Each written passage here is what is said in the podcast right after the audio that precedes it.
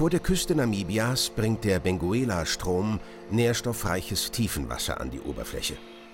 Solche Auftriebsgebiete sind hochproduktive marine Ökosysteme und liefern den größten Teil der weltweiten Fischereierträge. Wissenschaftler vom Zentrum für marine Tropenökologie untersuchen die qualitative und quantitative Zusammensetzung der Fischpopulation im nördlichen Benguela-Gebiet und beobachten einen Wechsel in der Artenverteilung. Ja, es hat sich einiges in den letzten Jahren verändert. Normalerweise kommen in diesen Auftriebsgebieten halt die Sardinen und Sardellen als Primärräuber in Frage, die also das Zooplankton wegfressen, das kleine und auch das Phytoplankton und diese Nahrungsgrundlage halt nutzen können, um große Bestände aufzubauen.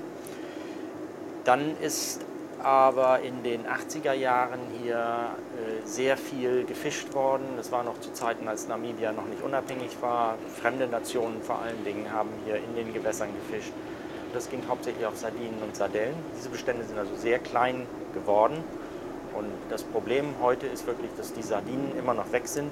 Es ist ein sehr kleiner Bestand noch vorhanden, aber der bringt vielleicht 10.000 Tonnen pro Jahr. Das ist eigentlich gar nichts gegenüber den 3, 4, 500.000 Tonnen, die es in den sehr guten Zeiten mal gegeben hat. Ja, und die Frage ist halt, warum sind die nicht da? Die kommerzielle Fischerei ist heute auf Stöcker und Seehecht angewiesen.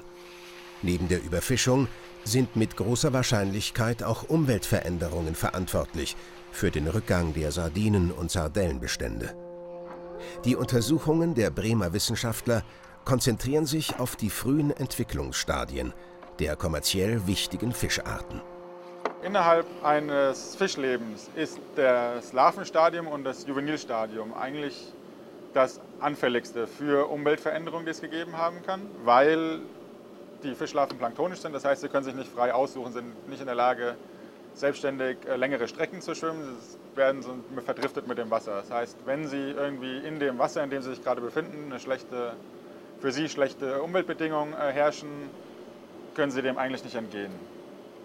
Zusätzlich sind Larven natürlich, allein dadurch, dass sie so fragil sind und klein und noch nicht alle Körperfunktionen perfekt ausgebildet sind, immer empfindlicher als große Tiere.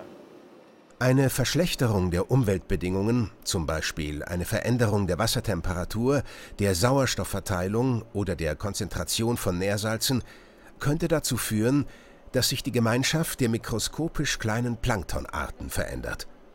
Diese aber dienen den Fischlarven als Futter. Das könnte also erheblichen Einfluss auf die Entwicklung des Fischbestandes haben.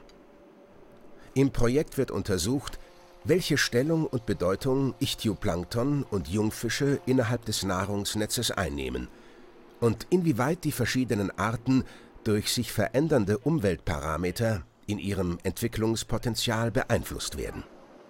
Natürlich kann es sein, dass einfach nicht genügend Nahrung vorhanden ist, aus welchen Gründen auch immer.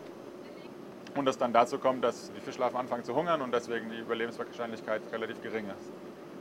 Die andere und spezifisch hier im Benguela-System interessante Fragestellungen und problematische Fragestellungen sind die Ausbreitung von Zonen im Wasser, in denen sehr geringe Sauerstoffgehalte herrschen.